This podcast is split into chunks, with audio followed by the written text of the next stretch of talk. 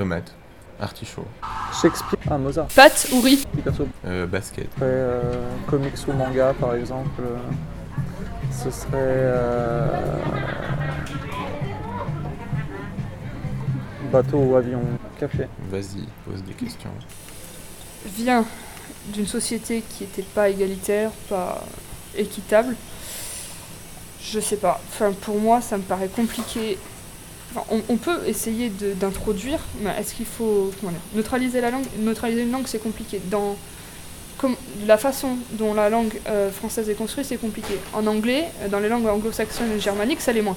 C'est beaucoup moins parce qu'il y a des pronoms neutres. Le you, par exemple, en anglais, euh, en, en allemand aussi, nous, le seul pronom neutre qu'on a, c'est on. Et on n'a pas de pronom neutre qui puisse aller avec autre chose. Donc moi, ça me paraît compliqué. Passé par une période où je me sentais non-binaire. Et maintenant, euh, maintenant voilà, je suis une femme. C'est juste que je me disais, euh, je me sens pas vraiment homme. Et euh, je me sentais pas non plus femme pour autant. Donc c'était plus, je me sentais ni l'un ni l'autre.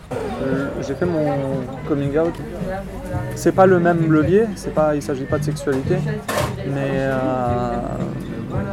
mais ça implique des choses similaires euh, dans le fait de le révéler. Encore aujourd'hui, malheureusement, révéler que que t'es gay, par exemple, ou lesbienne, gay, c'est ça peut être difficile dans certaines familles, donc ça, va euh, il va y avoir des réajustements euh, entre les rapports des gens, etc. attendus. Et c'est pareil quand tu fais une transition. Elle est même, le, mot est, d'autant plus euh, approprié que là c'est vraiment enfin pour le coup c'est vraiment c'est même pas une info c'est révéler vraiment que tu n'étais pas ce que les gens pensaient que tu étais quoi. Enfin c'est donc c'est enfin moi je, je l'utilise euh, enfin je pense que c'est la c'est vrai que j'aimerais bien peut-être trouver un autre mot mais en tout cas euh, enfin non en même temps c'est bien parce que ça, permet de pas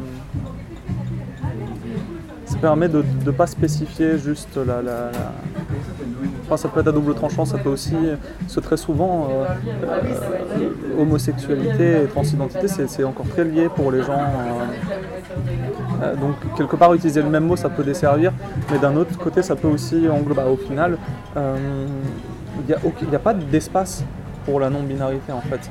C'est rigolo aussi parce que c'est le langage informatique et tout. Euh, en tout cas, les personnes que moi je connais ont fait une transition. Euh, il ne faut pas en tirer un cas général parce que tout est possible. Il y a toute une, euh, une nomenclature assez complexe après parce qu'il y, a des- il y a des gens qui se définissent comme transgenres, il y a des gens qui se définissent comme exemple, Agenre, c'est sans genre, sans aucun. Euh, non-binaire, c'est ne, ne- ne pas accepter la, la- dans sa définition la plus exacte, elle sera donc forcément très large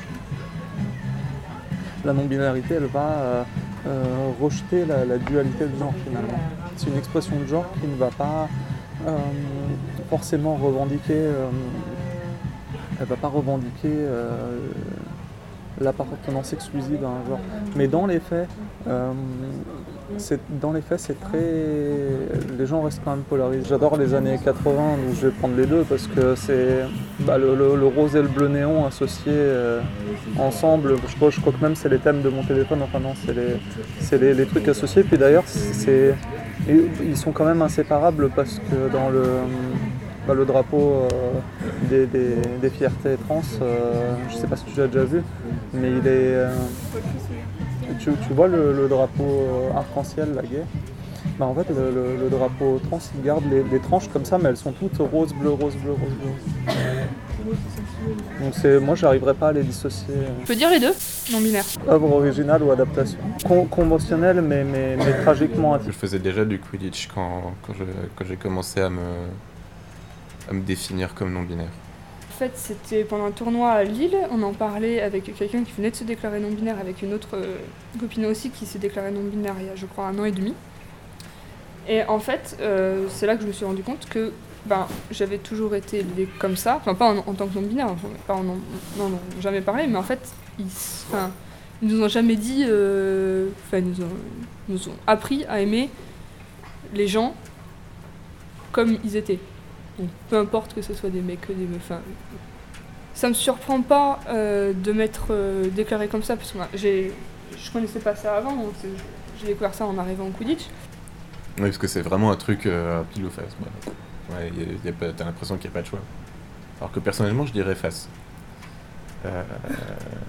Mais c'est arbitraire quand même. Si je pouvais inventer une question comme ça, je dirais.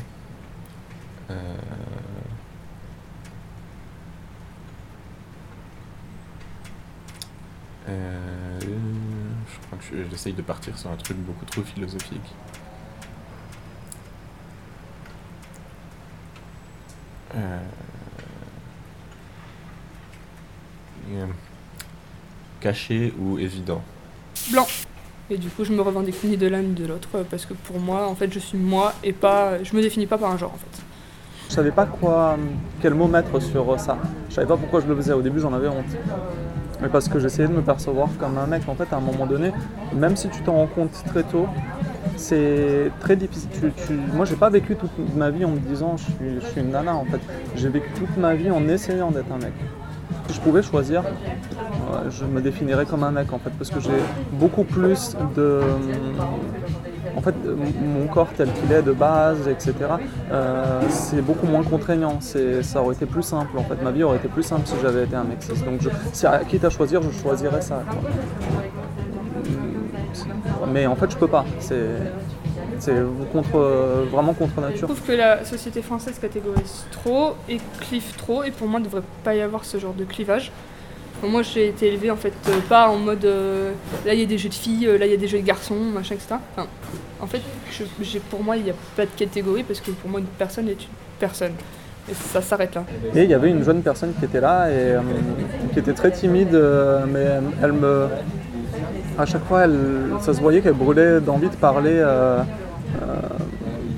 de transidentité. De, et en fait, c'était une personne au look traditionnellement euh, euh, masculin, mais qui euh, portait aussi des, vêtements un peu plus ambigus, etc.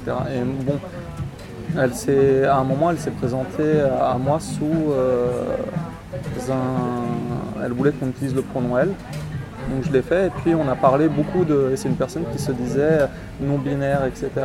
Enfin, elle était, elle était dans ce truc, je ne sais pas en fait. Je pense que ça serait cool. Donc ouais, je pense que ça serait bien que la langue française euh, se neutralise plus. Pour moi, les deux euh, peuvent être faits. euh, plutôt invente un mot pour le neutre, comme ça on aurait une vraie représentation euh, d'un, euh, du neutre, enfin espèce de troisième, d'une espèce de troisième voie de l'identité de genre dans laquelle se ressentent les personnes non binaires quoi. Sur la carte d'identité, euh, c'est écrit le sexe et pas le genre. Euh, mais pour moi, ça n'a pas lieu en fait d'être sur une carte d'identité parce que ça, ça comme je l'ai dit avant, pour moi ça définit pas une personne. Enfin oui, ça, ça définit les caractéristiques, mais pour moi les caractéristiques ne se résument pas à ça parce qu'en fait dans les caractéristiques il y a, euh, si je ne me trompe pas, doit y avoir la taille. Est-ce qu'il y a la couleur des yeux aussi ou? Non, il n'y a pas la couleur des yeux. Je dois confondre avec autre chose. Il y a juste la taille et le sexe. genre. Pourquoi Enfin, genre ça définit pas une personne. On a la photo, on voit très bien la personne. Enfin, en plus, quand il y a des contrôles d'identité, ils, ils regardent, euh, ils regardent la personne. Donc, euh, si ça correspond à la photo, donc pour moi, c'est- enfin, ça n'a pas de sens que ça se retrouve sur une carte d'identité. C'est, douloureux de voir le. Moi, je, je, je lis encore sur mes papiers, etc. d'identité, mais. mais À l'heure actuelle, il est extrêmement difficile de, de changer euh, son sexe en fait sur l'état civil, puisque la procédure est longue. Il faut passer par des médecins. Il faut que la personne soit déclarée comme euh, comment dire. Euh, le, terme anglais c'est gender dysphoria. C'est en gros que se sentent, enfin, que le fait d'être dans l'autre catégorie euh, les fasse se sentir mal, genre dépression, etc. C'est très compliqué. À l'heure actuelle, j'en connais, bon, je connais pas énormément de non-binaires non plus, ni de, de transsexuels et transgenres. Mais je connais qu'une personne qui a réussi à faire ça, et là, vraiment, vraiment, vraiment galéré. Enfin, il, du coup. Il a vraiment galéré à, en fait, à faire ça, et donc mes amis euh, qui étaient cisgenres, euh, très souvent, posent des questions. Euh, des amis de longue date, surtout, me posaient beaucoup de questions. beaucoup, beaucoup de questions et, euh, et du coup j'ai pris le temps d'y répondre, de machin, mais parce qu'il y avait une représentation de moi avant.